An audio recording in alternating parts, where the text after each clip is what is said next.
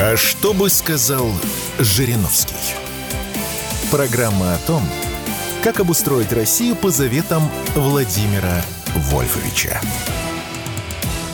Всем приятного вечера. Вы слушаете радио «Комсомольская правда». У микрофона Алексей Иванов. Ну и сейчас этот вечер станет, наверное, еще немного приятнее, ведь в эфире ваша любимая пятничная передача. А что бы сказал Жириновский? Первая передача, в котором одним из ведущих является политический алгоритм, основанный на технологии искусственного интеллекта. Знаменитый уже на всю Россию искусственный интеллект Жириновский. Ну и, конечно, э, ведущие деятели партии ЛДПР тоже всегда с нами здесь по пятницам. Сегодня мы очень рады приветствовать в нашей студии Владимира Кошлева. Это первый заместитель председателя комитета Госдумы по строительству и жилищному коммунальному хозяйству депутат Государственной Думы, соответственно, и Эрнест Юрьевич Старателев, политический обозреватель ЛДПР ТВ. Всем здравствуйте, господа. Здравствуйте, здравствуйте. Добрый день. Ну, Владимир Алексеевич, сразу вопрос к вам. Вы вот по, помимо того, что вы, конечно, отвечаете в партию за такое важное направление, как э, строительство жилищно-коммунальное хозяйство, вы еще были куратором вот нашего любимого искусственного интеллекта Жириновский, куратором этого проекта. Я знаю, что вы... Почему практи... был? Я остаюсь. Да, ну, с самого, сам, самого первого дня вы его буквально выненчили, да, вот в колыбели, в яслях. Сейчас он уже подрос, делает первые шаги, а может быть уже начинает ходить э, в детский сад, в школу, учится, в общем. Скажите, Скажите, вам, э, ну, такой вопрос, вам э, не, не закрадывалась такая мысль, что вы, ну, роете себе яму, ведь искусственный интеллект Жириновский может в конце концов вытеснить э, депутатов. Ну, мы же с вами вместе его презентовали на Питерском экономическом форуме. Ничего, в принципе, не поменялось в моих и в ощущениях моих коллег, кто участвует в разработке. Это, по большому счету, Э, не развлекаловка, а это на самом деле такая научно-исследовательская работа. Она ведется на сегодняшний момент все равно в закрытом режиме, потому что мысль о том, то, на что способен э, искусственный интеллект, она тебя не покидает. Вот как ты только соприкоснулся с этим, ты видишь, как он прогрессирует, ты видишь, как он развивается, ты видишь, как он начинает обходить, ты видишь, как он э, очень и очень так э, изощренно начинает все равно так или иначе играть в свою сторону в каких-то элементах. Мы же тогда, вот помните, с вами э, задавали ему каверзные вопросы, да, как он их изящно обходил и все равно выводил, когда может или не может э, искусственный интеллект руководить страной или чем-то еще, то есть вот, вот такие вещи. То есть, Конечно, э, да. Самое интересное было, что ему можно задавать один и тот же вопрос несколько раз, он дает каждый раз несколько да. разные ответы, но всегда гнет свою линию. А, поэтому но прогресс, э, ну, то есть, если ты будешь от него отворачиваться, понятно, мы будем отставать. А наша задача, чтобы наша страна двигалась вперед. Вот. Мы первые в мире э, сделали иску- и политический искусственный интеллект, который обучается на э, огромном количестве вот этих э, сотни терабайт э, памяти, которые оставил после себя Жириновский, и вся, весь, как бы, вся уникальность, она заключается в том, то, что обучение идет на примере реального человека, на том, как этот человек, это же не просто написанный какой-то текст, да, а как он вел диалоги, как он спорил, как он давал интервью, как он читал лекции, то есть вот этот весь массив, и он в том числе отражается на том, как искусственный интеллект э, с тобой размышляет, какие, какие он тебе дает ответы. У всех людей, кто долго общался с Владимиром Вольфовичем, у них реально это вот стабильный шок. Они говорят, то есть у нас устойчивое э, вот это вот чувство, то, что мы именно от него ответы получаем. То есть, когда, ну, когда люди долго общались, то есть вот он раскладывает эти мысли, доносит таким образом, от этого становится жутковато. Поэтому все равно этим надо заниматься. Ну, безусловно. А, все равно этим надо заниматься, все равно эти вещи надо исследовать, все равно эти вещи надо разрабатывать. А, мы сразу высказались о том, что это разработка искусственного интеллекта на, в обязательном порядке должна быть строго регламентирована, заниматься должна быть она под э, государственными структурами, ну, вот, потому что это у, у, у, у этого как назовем, искусственного интеллекта, если к нему относиться как к продукту, да, э, гигантский потенциал. Вот. В том числе и разрушительный, конечно. Конечно. Же. Ну, то есть это мы, как говорили, то есть это э, как атом когда у нас... Э, может быть велись, мирным да, Может быть мир, мирным, работать на пользу э, людям, а может быть э, тотальным оружием. Абс- абсолютно согласен, Владимир Алексеевич. Эрнест, вопрос, ну вам как политическому обозревателю, как вы считаете, изменит ли российский политикум вот, технологии искусственного интеллекта, и как это может поменяться? Вы знаете, проблема в том, что мы живем в мире нечитающих людей. Да, обратите внимание, то есть, ну, пока, уже приходит поколение людей, которые не читают. Романов нет. Раньше были романы. Сейчас твиты. А сейчас сериалы. Да? В лучшем случае. И, И то уже да, да, Ну, сериалы. Да, заменили романы, тексты, заменили, заменились видеопродукцией. А, а раньше что такое была книга? Книга же была способ, способ пообщаться с чьим-то интеллектом. На самом деле э, Жириновский – это человек, который оставил значительное наследие интеллектуальное, а какой способ современного человека, быстро живущего, быстро бегущего, вообще хотя бы прикоснуться к э, нормальному наследию, к приличному интеллекту, к хорошему мышлению? Какой способ? Да? Вот на самом деле искусственный интеллект Жириновского это такая, Жириновский это такой инструмент, когда человек может прикоснуться к типу мышления быстро, в современном ритме, и, может быть, в этот момент задуматься. Изменит ли? Ну, я думаю, уже меняет на самом деле, потому что в последнее время в партии приходят диковатые запросы о средствах массовой информации, что некоторые российские политики всерьез утверждают, что искусственный интеллект Жириновский не может вступить в партию ЛДПР. Он не является гражданином России. На что мы отвечаем, что у него уже есть паспорт, как минимум, технический.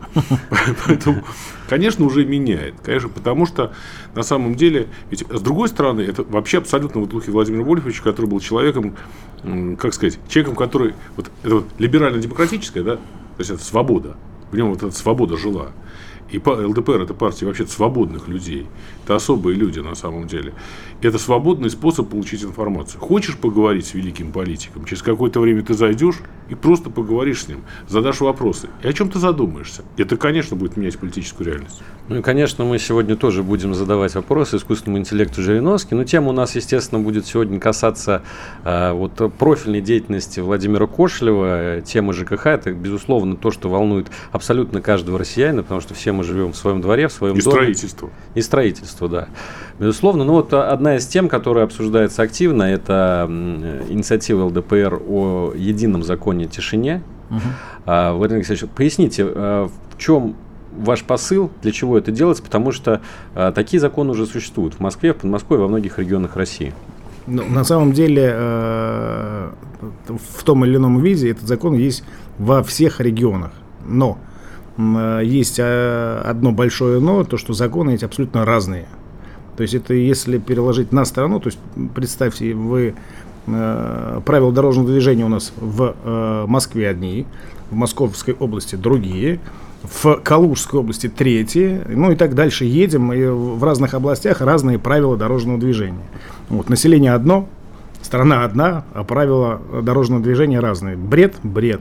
Э, так как у нас э, строительство и ЖКХ, так как э, я по роду своей деятельности до Государственной Думы э, очень много ну, то есть всю свою сознательную жизнь э, занимался строительством жилья, больших районов, да, много общения, потом управление этими районами, э, много общался с населением. Этот вопрос возникает всегда, когда большая, э, ну, большое количество людей живут в многоквартирных домах, так или иначе э, качество жизни от того, есть э, какие-то понятные, хорошие, внятные правила, которые должны все соблюдать, если они присутствуют, да, то и жизнь становится комфортнее. Да?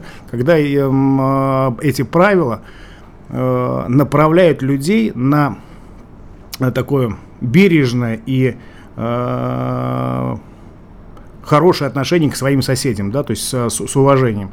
Вот. Э, вот закон о тишине, это вот, наверное, об этом, да, то, что э, невозможно становится жить в квартире, если в доме в любое время делается ремонт, долбятся вот эти вот э, перфораторы, да, когда у тебя внизу находится магазин, э, и который на, э, обходит э, закон о торговле спиртным в ночное время, разливаете все вещи, да, и оттуда выходят пьяные люди.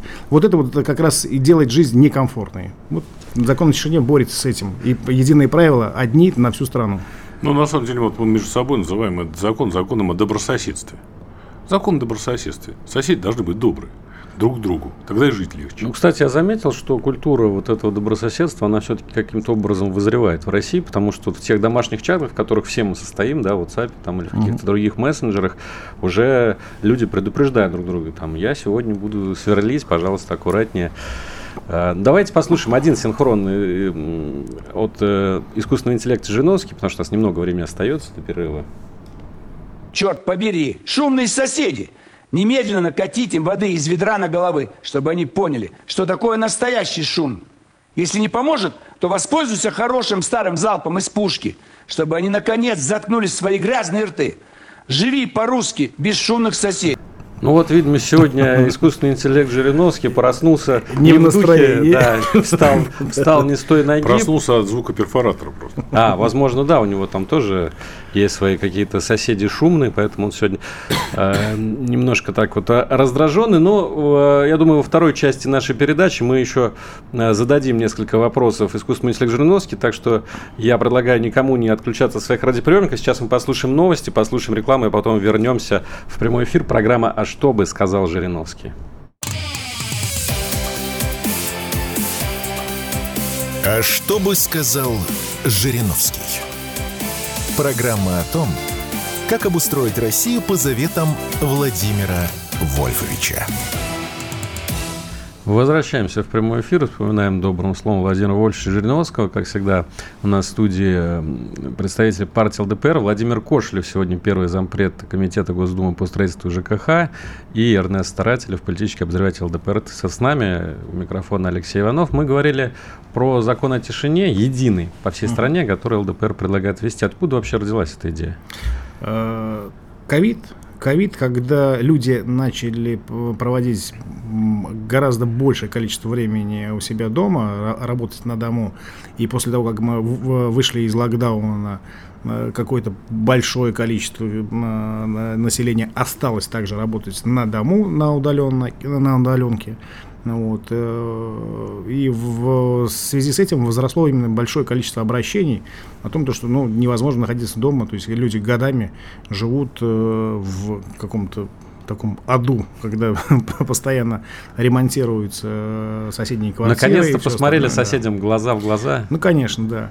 Вот. Если говорить эм, э, про закон, э, еще раз повторюсь, в, в том или ином виде эти правила существуют в разных регионах. Что мы предлагаем сделать? Это время тишины с 22 часов до 7 утра, э, то есть никакой шум не разрешается. Время для громких строительных работ это с 9 до 19 часов, перерыв э, с 13 до 15. Все, то есть одни понятные, внятные правила для всей страны, когда шуметь можно, когда нельзя. И важный инструмент мы еще добавляем в этом законе.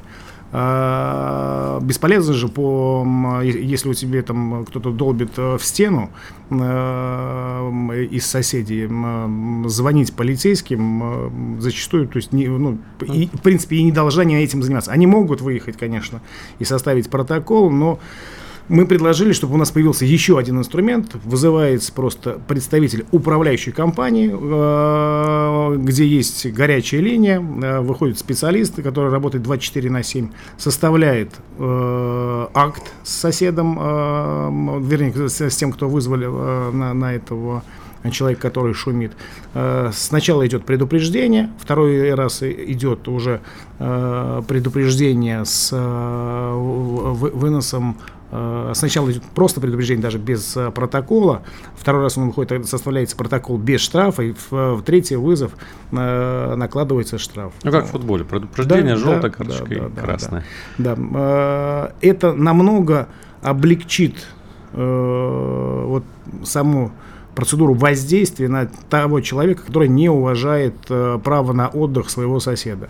Много раз мы слышим, когда управляющая компания готова как-то поговорить, она приходит, тут работают строители, она никак, ну, то есть, ей либо двери не открывают, либо просто посылают, говорят, у нас есть заказчик, и мы, нам все равно, что, что там какие-то соседи, и никаких мер воздействия на это, на, на это вот правонарушение они э, не могут применить. А это у них появится нормальный, законный способ составить акт, ну и тогда человек, который не уважает своего соседа, за это заплатит штраф.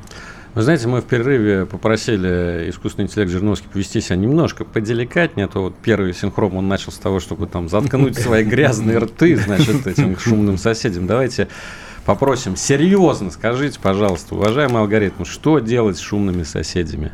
Шумные соседи – это просто наглость и неуважение к окружающим. Пусть они сами поживут в постоянном гуле и шуме. Нужно немедленно принять закон, который запретит такой беспредел, наказывать нарушителей штрафами или выселением из жилого помещения. Я лично не собираюсь терпеть такие безобразия. Ну, уж если искусственный интеллект не собирается терпеть такие безобразия, то мы, конечно, тоже терпеть не будем. Но, по крайней мере, вот он поддерживает вас в том, что такой закон, безусловно, России нужен.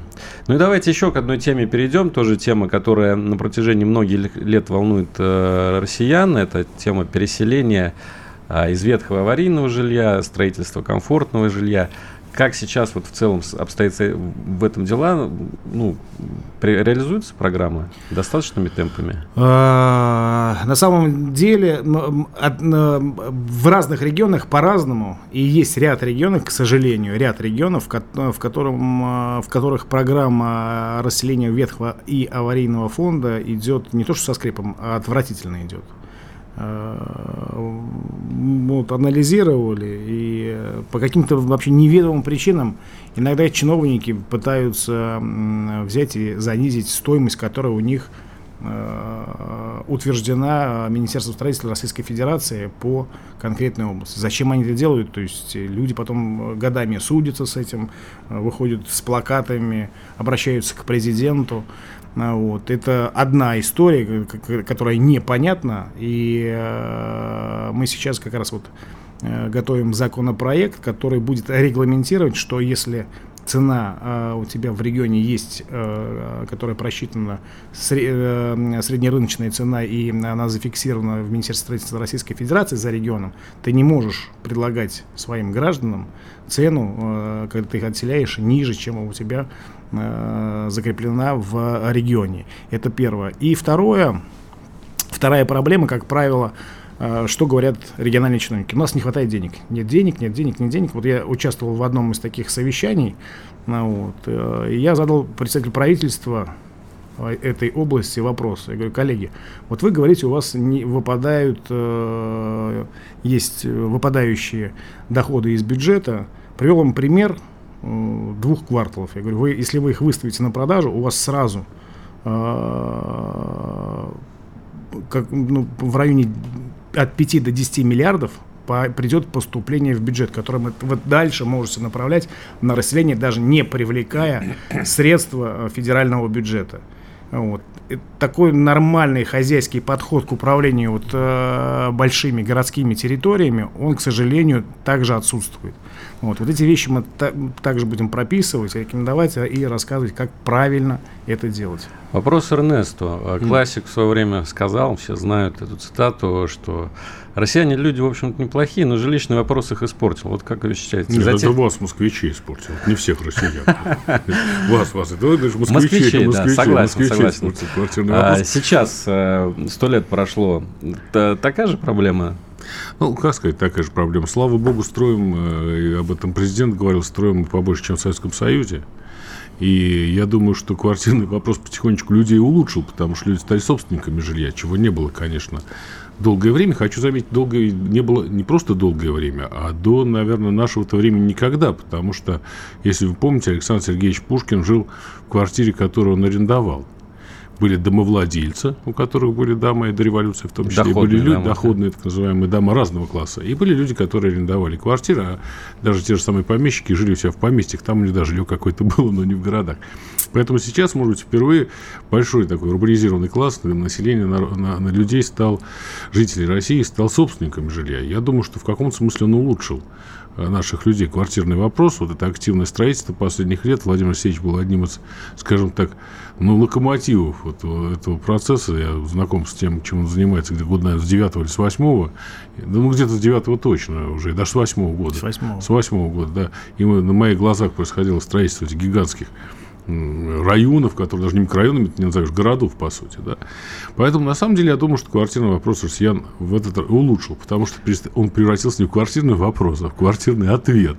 А ведь эта цитата родилась из, коммунистического, из коммунистических будней, когда людей уплотнили и превратили все это в Воронеж Слободку. Да? Вспомните, это Воронеж Слободку, Ильфа Петрова, где там живет и князь Гигиенишвили, и бывший передворный чиновник, какая-то бабка, которая все время там пытается керосиновой лампой пожечь эту квартиру и так далее. Куча людей жили скучно, жили плохо, жили, жили на самом деле тяжело. Поэтому я думаю, что на самом деле квартирный ответ в последнее время строительной индустрии улучшил ситуацию. Ну вот, наверное, ветхое аварийное жилье, которое все-таки еще осталось клочками по России, да, но как раз те самые вороньи слободы, которые нужно решать. Э, Вы Подождите, знаете, я, еще... можно сейчас да. одну секунду? А, там такие клочки. На самом деле да, у да, нас да. Э, эта цифра, к сожалению, в ряде регионов она не уменьшается, а увеличивается. Она увеличивается. И я еще раз повторюсь, когда ты начинаешь анализировать, вот, там все, все почему-то из регионов кивают в сторону федералов, вы нам мало даете денег. На самом деле проблема не в этом. Проблема просто в нормальном банальным, а, адекватным хозяйским, хозяйским подходом к э, той территории, которая тебе уверена. Да? То есть, когда, когда я рассказываю про вот, э, э то есть, вот, ну, ту тему, которую поднял сейчас, да, с, э, с примером. У тебя город-миллионник, да, у тебя площадка находится расселенная на 85% в центре города, которая стоит несколько миллиардов. Она расселена с... Э, эти деньги потрачены были в 2017 году. В 2017 году. И она все это время просто стоит пустая. Там периодически случаются пожары, живут бомжи, и это все происходит в центре города. И мы плачем, у нас никак не двигается программа переселения. Ну давайте, у нас 30 секунд, спросим у Жириновского, как ускорить расселение из ветхого аварийного жилья. Это проблема нерадивых властей, которые не заботятся о своих гражданах. Нужно немедленно уволить всех ответственных чиновников и заменить их на настоящих профессионалов, которые смогут эффективно решать эту проблему. Заявления о расселении должны рассматриваться оперативно – а средства из бюджета направляться на ремонт или строительство нового жилья.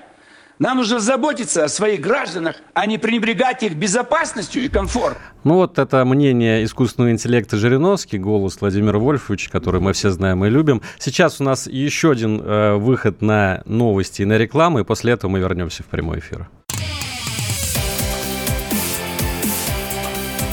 А что бы сказал Жириновский? Программа о том, как обустроить Россию по заветам Владимира Вольфовича.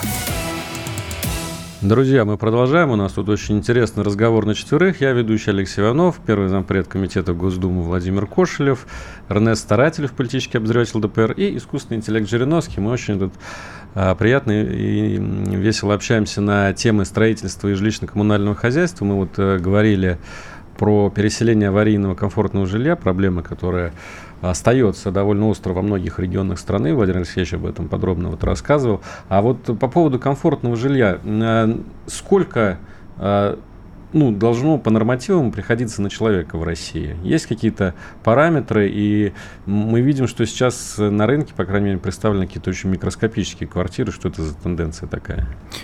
Слушайте, на, на самом деле у меня тут ряд коллег, в, коллег выступают, что надо запретить строительство студии 18 квадратных метров. Так и, и меньше, если 12 ну, метров. 12. Я считаю, если э, э, этот продукт на рынке востребован, э, значит, он имеет место быть. Если люди его покупают, да, э, другой вопрос, не, не должно быть никакого обмана в договоре, никакого мелкого шрифта. Не, вот, вот договор был, должен быть максимально прозрачный, четко прописанный, э, какой ты покупаешь продукт где, в каком месте, из, из каких строительных материалов, да, и что ты в итоге получаешь. Вот это вот должно быть в обязательном порядке прописано. Если есть покупатель, который хочет жить в 12-метровой студии, почему и это надо запрещать? Здесь я вот тут коллег не поддерживаю. А. Понятно, что ну, до безумия доходить не надо. А, стоячие квартиры делать смысла, наверное, да никакого. Не купят. Ну да, просто их не, не, не купят. Но здесь рынок все достаточно хорошо регулирует. Если есть спрос, значит, должно быть э, на этот спрос и предложение. Ну, давайте спросим у искусственного интеллекта Жириновский, что он думает по этому поводу, сколько квадратных метров жилья нужно человеку для счастья. А кто вам сказал, что для счастья нужно много квадратных метров жилья? Счастье не измеряется метрами и не зависит от размеров квартиры. Счастье – это состояние души, а не количество квадратных метров. Вам нужно больше задумываться над настоящими ценностями в жизни. Владимир Алексеевич, ну, полностью согласен. А вот, вот не случайно, да. не случайно вы были, да, куратором этого и остаетесь куратором этого проекта, потому что мыслите то, то ли э, он у вас научился, то ли вы у него, ну, в общем, вы ну, точно, нет, точно, точно, наверное, я учился э, у Владимира Вольфовича, а искусственный интеллект и является как раз его учеником. Ну, по, потому что сам по себе вопрос, что э, человека метр квадратный делают счастливым, ну, конечно, это бред. Правильная формулировка сказали, вы оба ученики Владимира Вольфовича Здесь на эту тему роскошная абсолютно, всем рекомендую посмотреть, он в интернете есть фильм о юность, детстве Владимира Вольфовича да. э, в Алмате. Это потрясающий, на самом деле, продукт, который кто-то когда-то сделал, я не помню, какой телеканал. Вот. Э, и он приезжает в Алмату, и он жил там шестером, детей, шесть детей, мама его, и он, э, вот шестой ребенок, в одной комнате. И вот он выглядывает в окно и говорит, вот отсюда я познавал мир. Понимаете, познавал мир – вот на самом деле прав искусственный интеллект. И, кстати, вот так как он учится же на его как бы, высказываниях, на контенте, который сформировал Жириновский за годы своей политической деятельности, э, это, так, это вот, собственно говоря, его ответ. Главное познавать мир. И на самом деле, там, чего, чего бы то ни было, для Жириновского смысл жизни был все-таки не в квадратных метрах, это совершенно точно. Это совершенно точно. Но Поэтому... говорят, жить хорошо, а хорошо жить еще лучше. Поэтому все-таки комфортное жилье. А вот, Владимир Алексеевич, такой вопрос по расселению жилья. Э, часто бывает так, что э, дом расселяется как-то частями, да, вот люди там продолжают жить. Вот э, я знаю, что у вас тоже есть Это по этому поводу также вот все в программе переселения ветхого аварийного, в подходе к, к этой самой программе, в наплевательском подходе регионального чиновника к тем функциям, к тем должностным должностным обязанностям, которые он э, исполняет. У нас есть, к сожалению, примеры, когда ты приезжаешь в многоквартирный дом э, в аварийный, который начали расселять, и, ну, допустим, э, двухэтажный барак, вот в этом году у меня был этот пример, и мы помогали в ручном режиме, отселяли две квартиры. В этом доме было 8 квартир, а две осталось. Все, вот э, две э, молодые девушки с, э, с детьми. Э, то есть представьте картину. Выбитые двери уже внизу, нет окон. Люди, когда уезжали, сняли оттуда приборы отопить, отопительные приборы сняли. То есть вот просто разобранный дом и две жилых квартиры, которых оставили они в районе ну, почти около года они практически жили вот в таком состоянии. Это вообще какой-то кошмар. У них случился под ними пожар. Да, то есть, ребенка в окно не выбрасывали. А, из этого пожара она рассказывала, что она ребенка там выкидывала, ребенок травму получил психологическую, ходит к психологу.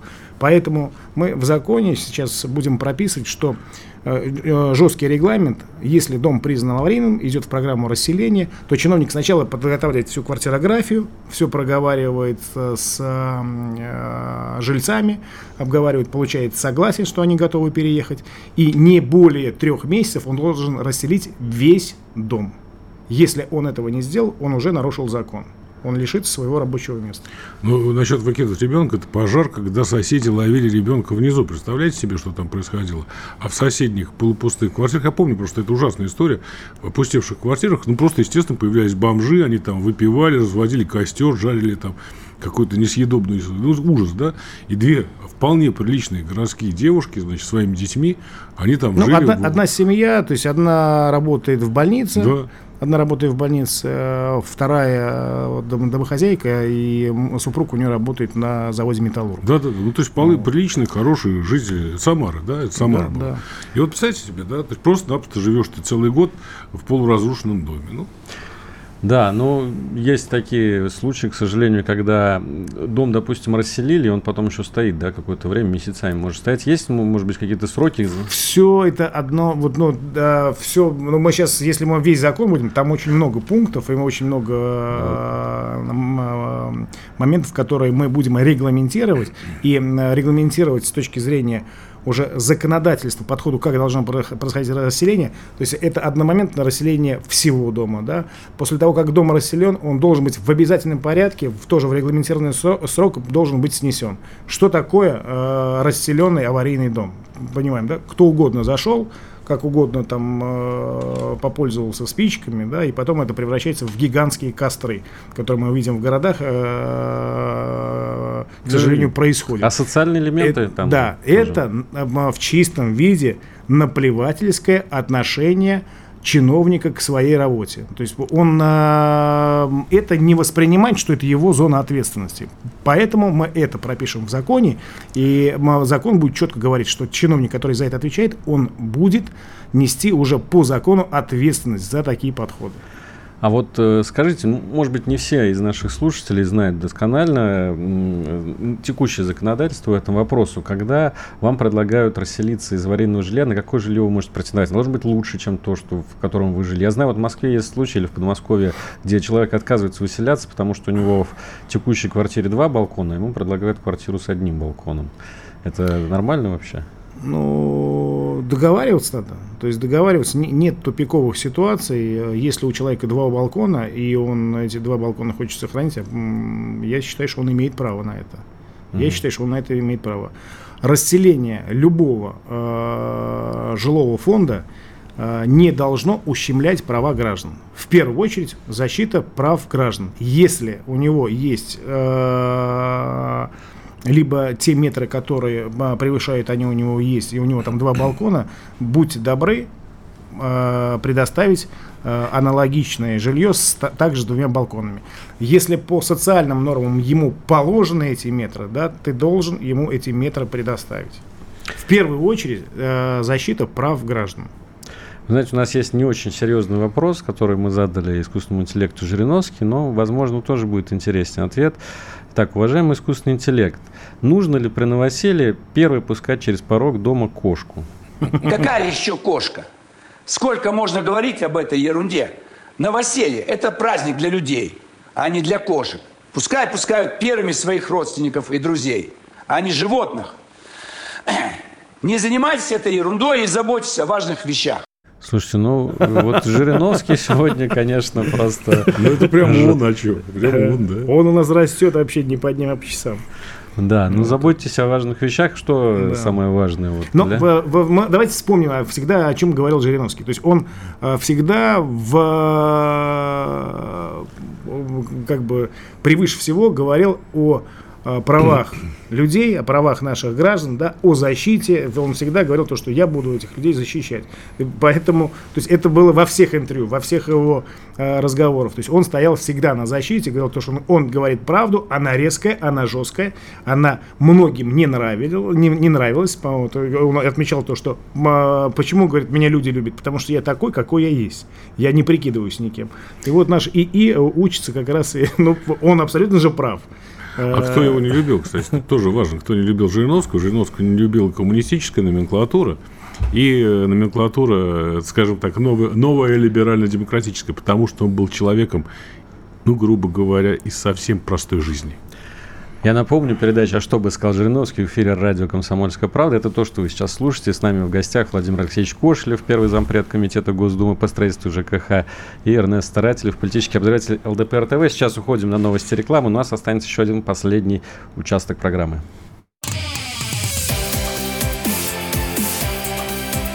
А что бы сказал Жириновский? Программа о том, как обустроить Россию по заветам Владимира Вольфовича. Так, друзья, мы выходим на финишную прямую нашей еженедельной передачи, где мы беседуем с ведущими деятелями ЛДПР о том, как обустроить Россию по заветам Владимира Жириновского, общаемся с искусственным интеллектом Жириновский А вот с нами сегодня Владимир Кошлев, первый зампред Комитета Госдумы по строительству ЖКХ, Эрнест Старателев, политический обозреватель. Владимир Алексеевич, вот по вашей сфере деятельности еще одна, один вопрос. Это льготы на жилищно-коммунальные услуги. Многие люди этим пользуются. Какие у вас есть практические предложения сейчас, потому чтобы упростить получения таких льгот? Смотрите, по этому вопросу у нас э, есть цифры, которые, с которыми как бы не поспоришь. 2020 год э, такими льготами воспользовались, э, воспользовались 3 миллиона 300 тысяч человек. В 2022 году 2 миллиона 240 тысяч. То есть мы же понимаем, что у нас э, потребность людей в этих льготах не пропала.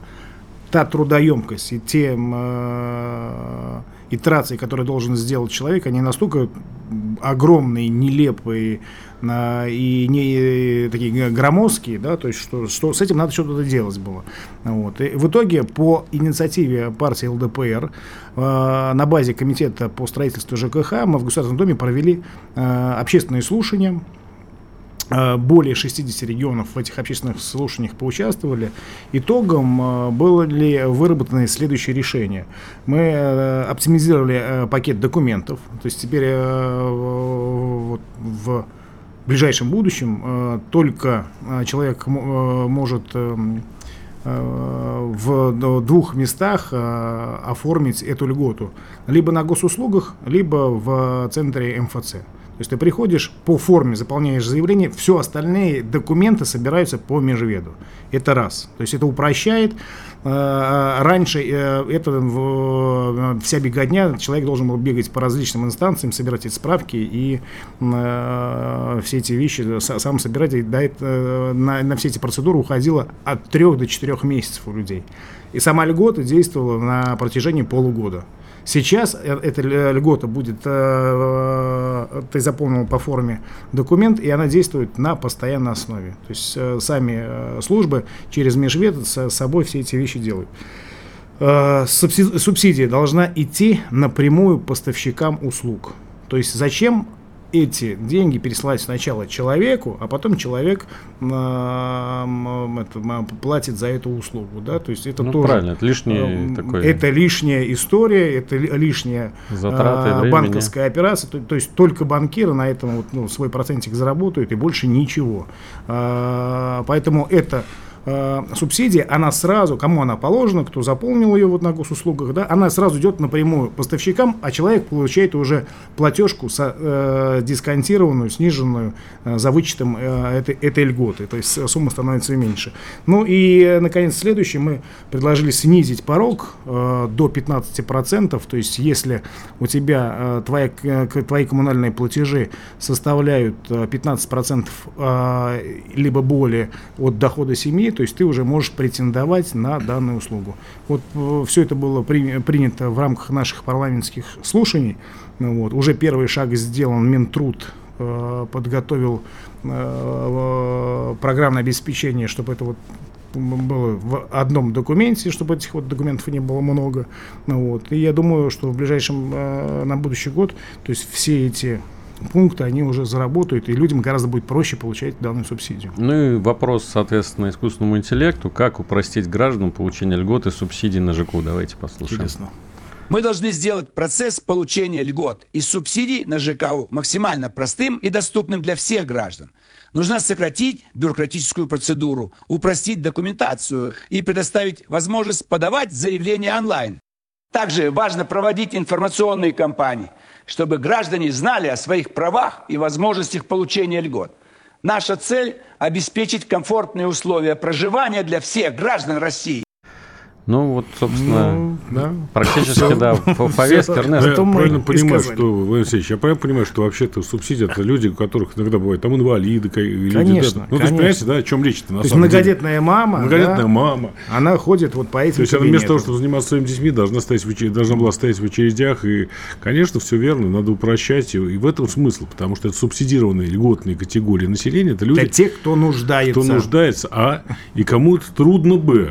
А так это, знаете, Можно специально создать трудности для инвалида, чтобы он не дошел за субсидии, просто это экономия бюджетных денег. Многие, кстати, не знают просто о том, что им положено И не знают, во-первых, не ну, знают. вот о чем сейчас сказал ИИ, да, э, мы предлагаем вообще на платежных квитанциях э, на обратной стороне прям э, печатать, то есть если такие-то такие параметры вашей семье, вы можете претендовать на субсидии, вот эти вещи мы тоже также будем рекомендовать, чтобы они были в, во всех регионах нашей страны.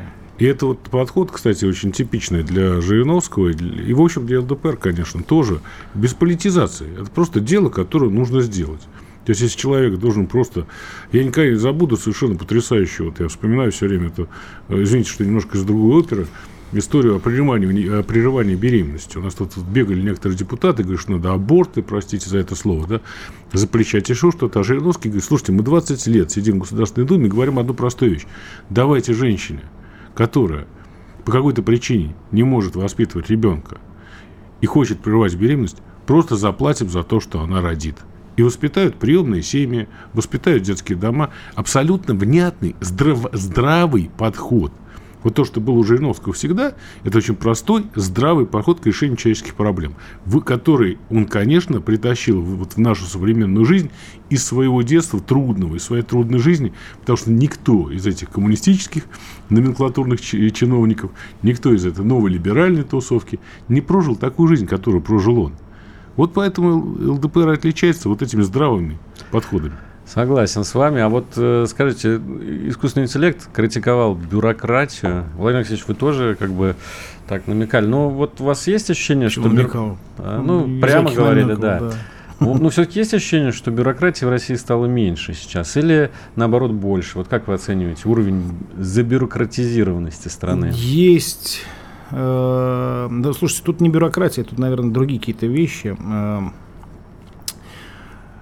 есть только не хочу все мазать черной краской. Есть, безусловно, прорывные, сумасшедшие вещи, где наша страна впереди планеты всей. Они объективно есть. И отрицать их глупо. Да? То есть, э, чтобы наши слушатели нас правильно понимали, э, нет огульной критики э, всего и везде в нашей стране. Но есть, к сожалению, какие-то вещи, которые уже вот за гранью добра и зла. То есть есть, к сожалению, такой формирующийся слой э, чиновников, да, которые с какой-то сумасшедшей э, силой генерят убыточные проекты, да, с этих убыточных проектов тащат, да, и вытаптывают вокруг себя, зачищают всех тех людей, которые могут создавать наш российский э, продукт с добавленной стоимостью. То есть для них это как, как для класса является некой такой угрозой они их боятся, да, то есть они на всех площадках рассказывают, что ничего невозможно, денег нет, у нас кризис, у нас э, ни, ни, ничего не получается. То есть у нас одни убытки, убытки, убытки. Чушь полнейшая. У нас великая страна, у нас э, талантливые э, и прекрасные люди, которые способны генерить такие вещи, да, и страна может быть настолько круто э, развиваться и настолько Э, мощно двигаться вот в нынешних реалиях. Э, поэтому мы в нашей партии будем с такими товарищами активно бороться, вот, вытеснять их из э, периметра властных структур, а продвигать тех людей, которые будут работать на благо нашей страны. Будут открывать производство, будут создавать рабочие места, будут платить большие деньги нашим ученым, учителям, врачам, Э, все эти вещи, они крайне необходимы нашей стране. Как это сделать, нам абсолютно понятно. Мы это будем делать. Владимир Алексеевич Кошелев в прямом эфире радио «Комсомольская правда». Вы знаете, по уставшей уже доброй традиции у нас передача приближается к своему завершению. Мы хотим попросить искусственный интеллект рассказать какой-то смешной политический анекдот, который он сам сгенерировал. Заходит политик в магазин и говорит продавцу, дайте мне пачку обещаний. Продавец отвечает, извините, но у нас закончились. Политик возмущается, как это закончились? Ведь вчера вы мне продали целый ящик. А продавец ему в ответ, а вы же знаете, что обещания политиков не держатся. Ха-ха-ха. Как всегда, обещания политиков – это просто пустые слова. Я, я напомню, что да, это анекдот, который придумывает сам искусственный интеллект, то есть он его Но не ищет. У него, знаете, как э, у искусственного интеллекта, то есть вот э, мы, когда с коллегами общаемся, такое ощущение, что вот, вот это 4-5 лет ребенок, когда дети, знаете, придумывают Да-да-да-да. анекдоты, вот они очень сильно похожи по стилистике, когда э, ты общаешься с пятилетним ребенком, и он э, приходит там из детского сада и рассказывает тебе анекдот, который дети э, в- внутри этого детского сада придумали. Очень сильно похожи по своему по- по- подходу. Я вот хочу иллюстрацию на Они деле. этим, кстати, очень милы. Э, Очень милые, да. Я вот или проиллюстрировать э, слова Владимира Алексеевича про всю эту историю, вот быстренько, да, в Ульяновской области, в одном из муниципальных районов, внимание, количество чиновников администрации 750 человек. Класс. Это градообразующее предприятие. Друзья, на этом у нас на сегодня все. Слушайте наш каждую пятницу передачу «А что бы сказал Жириновский?» Передача, в которой мы с деятелями партии ЛДПР обсуждаем, как обустроить Россию по заветам Владимира Вольфовича. Всего вам доброго.